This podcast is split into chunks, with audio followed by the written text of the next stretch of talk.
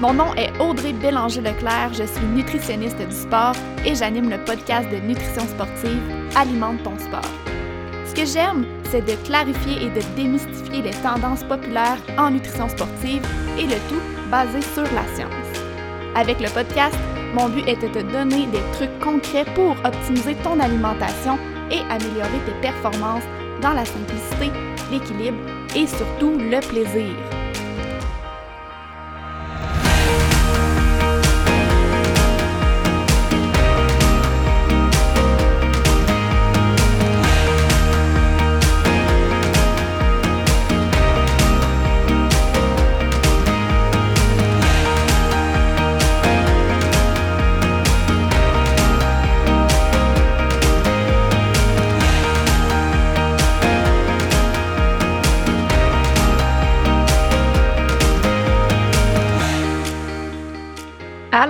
Re-bienvenue sur le podcast Alimente ton sport. Euh, je te jure qu'il s'en est passé des choses depuis le dernier épisode. J'ai l'impression de dire ça à tous mes débuts d'épisode, mais là, c'est assez vrai. En fait, euh, je vous en ai déjà parlé, mais je, suis candidate actuellement au diplôme en nutrition sportive du Comité international olympique. Et j'ai finalement fait mon examen euh, qui a eu lieu en fait le, mardi 4 novembre. Donc, mon examen est fait mardi 3 novembre, je m'excuse, je me trompe dans mes dates. Donc, il y a eu euh, ce, gros événement euh, dans les dernières semaines. C'est d'ailleurs pourquoi j'ai n'ai pas enregistré plus d'épisodes que ça. Puis aussi, euh, cette semaine, j'ai lancé mon, tout premier livre numérique.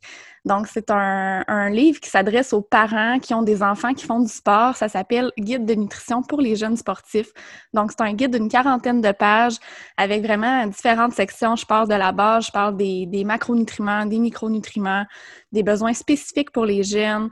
Euh, ensuite de ça, je parle de l'alimentation autour du sport, que ce soit alimentation avant, pendant, après entraînement.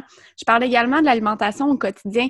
Donc, euh, c'est quoi qu'on recherche dans, une assiette d'un jeune sportif, une journée qui s'entraîne versus une journée qui est au repos?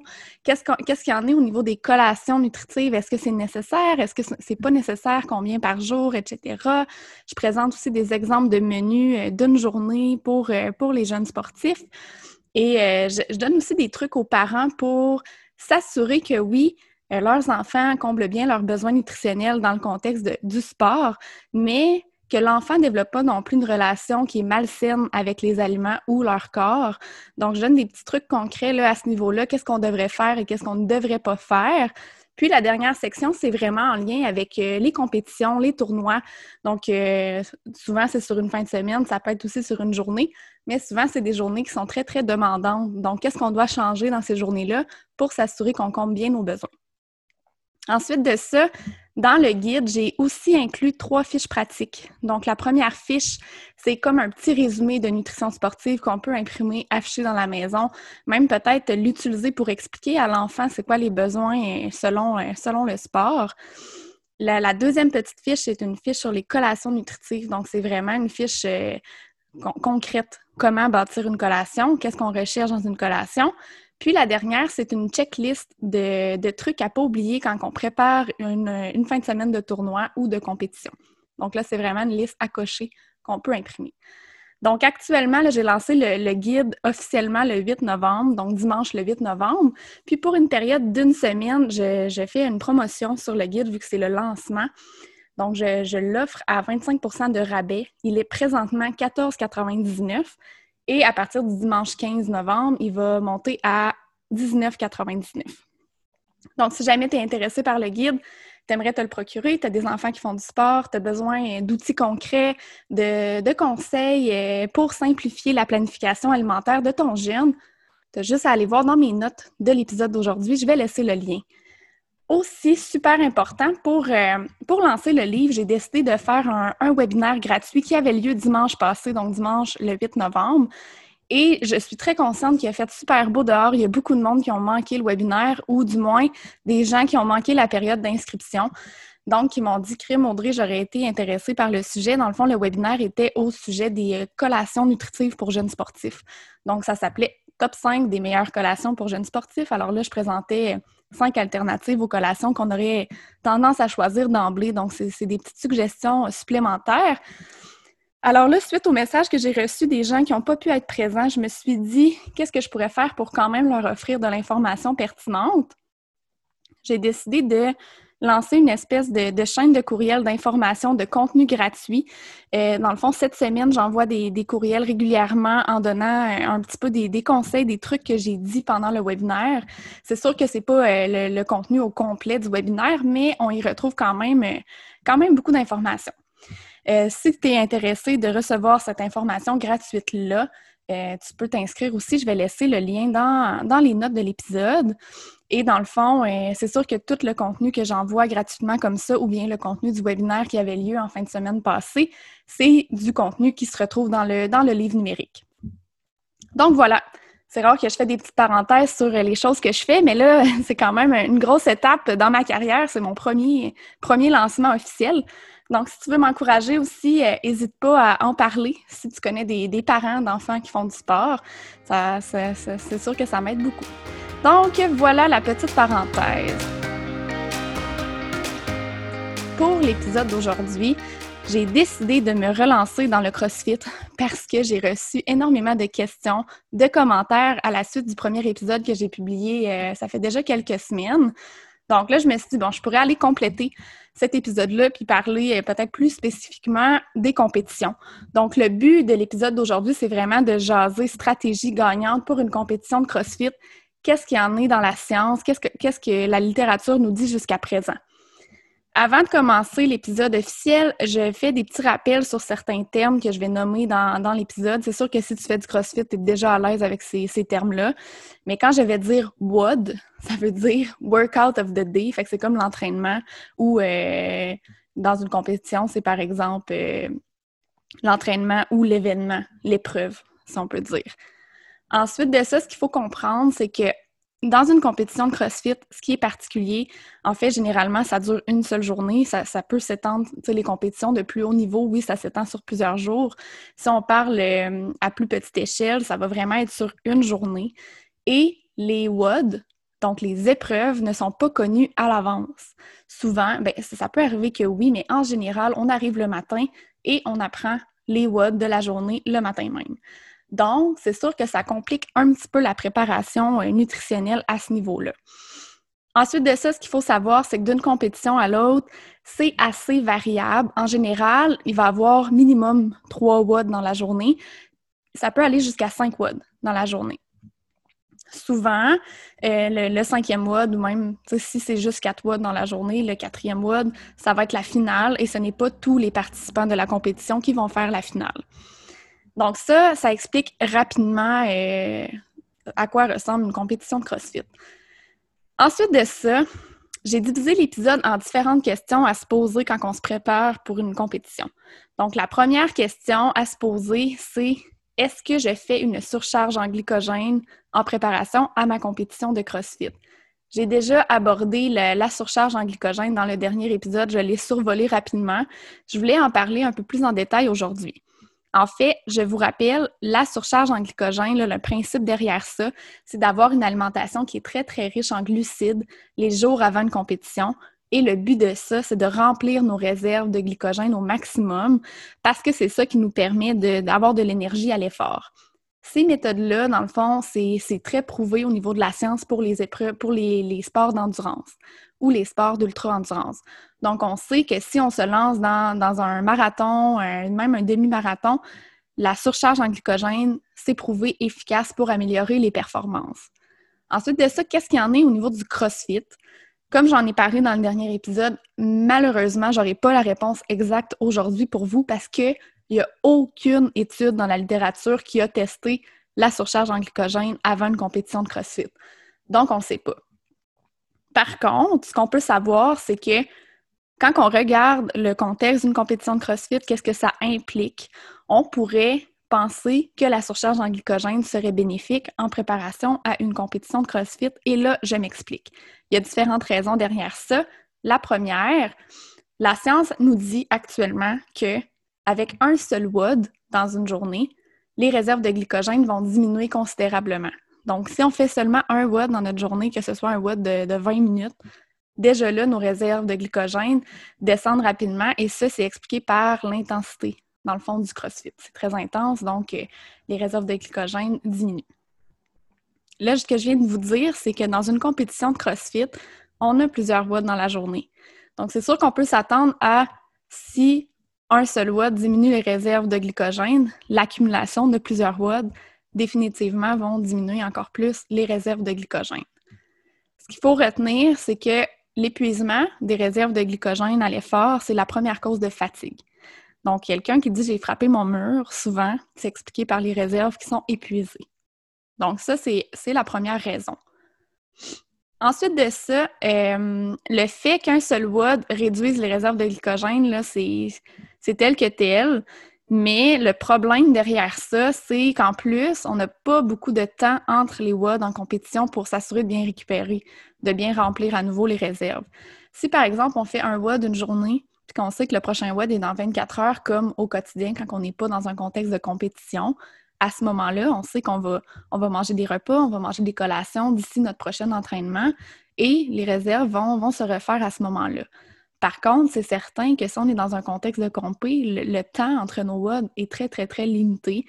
Souvent, on va avoir quelques heures et même, je vous dirais, euh, chaque compétition est, sont différentes et j'ai déjà fait une compétition que le matin, c'était les femmes seulement et l'après-midi, les hommes seulement. Ce qui veut dire que, mettons, entre 8 et midi, j'ai tout fait mes WOD, donc mes 3-4 WOD, et c'était terminé. Donc là, à ce moment-là, le temps entre mes WOD était très, très, très petit. Donc ça, c'est un contexte où on n'a pas le temps de récupérer. C'est certain qu'on n'a pas le temps de refaire nos réserves de glycogène. Donc ça, c'est une autre raison qui nous, ferait penser que la surcharge en glycogène pourrait possiblement être bénéfique. Ensuite de ça, troisièmement, c'est euh, mon, troisième point s'applique pas nécessairement aux compétitions plus amateurs, c'est vraiment pour les, athlètes de haut niveau en CrossFit, euh, principalement ceux qui participent aux CrossFit Games. Donc, c'est vraiment pas la majorité de la population, il faut savoir. Mais euh, ce qui est particulier avec les CrossFit Games, c'est que souvent, il va y avoir dans la fin de semaine, on ne sait pas quand, un WOD qui est très, très, très, un WOD d'endurance. Euh, par exemple, je vais donner un exemple concret. En 2018, euh, les, participants, les crossfitters, devaient faire un marathon de rameurs. Donc là, on s'entend-tu qu'un marathon de rameurs, c'est plusieurs heures? Et à ce moment-là, la surcharge en glycogène serait bénéfique. Probablement, on ne l'a pas testé dans le contexte du CrossFit, mais on sait que pour les, les épreuves d'endurance, c'est bénéfique. Donc là, on pourrait penser que dans ce contexte-là, ça aurait des impacts bénéfiques sur la performance. C'est sûr que sachant ça, euh, on se demande est-ce qu'on fait une surcharge en glycogène ou pas pour notre prochaine compé? Euh, c'est sûr qu'actuellement, moi, je vous ai dit des raisons qui nous montreraient que peut-être, mais on ne sait pas la réalité. On ne sait pas si ça fonctionne, on ne sait pas si ça aide. Une chose qui est sûre, c'est que je ne pense pas que ça nuise. Donc, on n'a comme rien à perdre de l'essayer. Euh, mais c'est sûr qu'avant de se lancer dans une surcharge en glycogène, ce que je recommande à tout prix, c'est de consulter parce que c'est pas juste aussi simple que de dire j'augmente mes glucides euh, les jours avant la compétition. Euh, chaque plan de surcharge en glycogène doit être personnalisé. Chaque personne est différente, chaque besoin nutritionnel sont différents également. Donc, c'est important de personnaliser le plan et pour ça, je vous recommande d'être accompagné d'une nutritionniste pour le faire. Donc, on vient de faire le tour du premier point, surcharge en glycogène. J'ai euh, un peu plus poussé que la première fois quand on avait abordé le sujet. Euh, si jamais vous avez des questions à ce niveau-là, n'hésitez pas à, m'en parler. Ça va me faire plaisir d'y revenir dans un prochain épisode, on ne sait jamais. Euh, la deuxième question à se poser quand on se prépare pour une compétition de CrossFit, c'est qu'est-ce que je mange pour déjeuner avant la compétition? Et là, premier point super important, faut manger. Parce que c'est sûr que si on mange pas, on vient de passer notre nuit à dormir, on était déjà en état de jeûne et là, on se prépare pour une grosse journée. Donc, le, repas du pré-compétition est super, super important. Et même, il y a une étude que ça, j'ai déniché ça en faisant mon, fameux travail pour le, diplôme en nutrition sportive. Il y a une étude qui est assez récente, en fait, elle date de 2019 et elle a montré que sauter le déjeuner euh, peut réduire considérablement la performance en lifting. Donc, c'est sûr que c'est quelque chose qu'on utilise euh, beaucoup au CrossFit. Alors, si on veut être efficace pour euh, faire des lifts, c'est important de manger le matin. Maintenant, qu'est-ce qu'on va aller chercher dans ce déjeuner-là?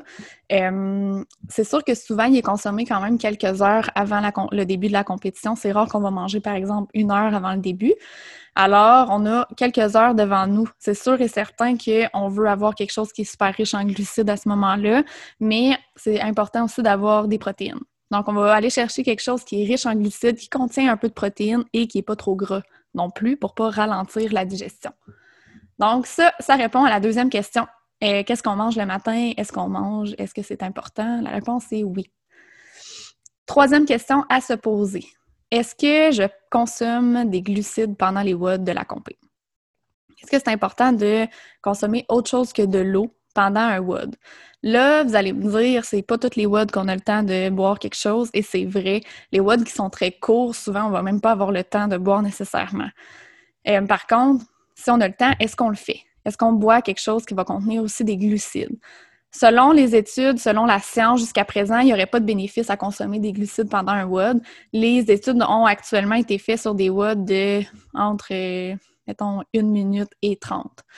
Donc, euh, si c'est plus long que ça, on ne le sait pas. Mais à date, ce qu'on sait, c'est que si c'est court, euh, il n'y aurait pas de bénéfice. Par contre, toutes les études qui ont, qui ont testé ça jusqu'à présent, c'était des études faites sur des WOD isolés à un moment précis de la journée. C'était pas des études qui étaient faites dans un contexte de, compétition où il y avait plusieurs WOD qui s'enchaînaient euh, dans, le même 24 heures. Donc, c'est sûr que moi, je serais curieuse de voir le résultat de ces, euh, études-là dans une compétition, en fait, dans un contexte de compétition où on a plusieurs WOD dans la journée.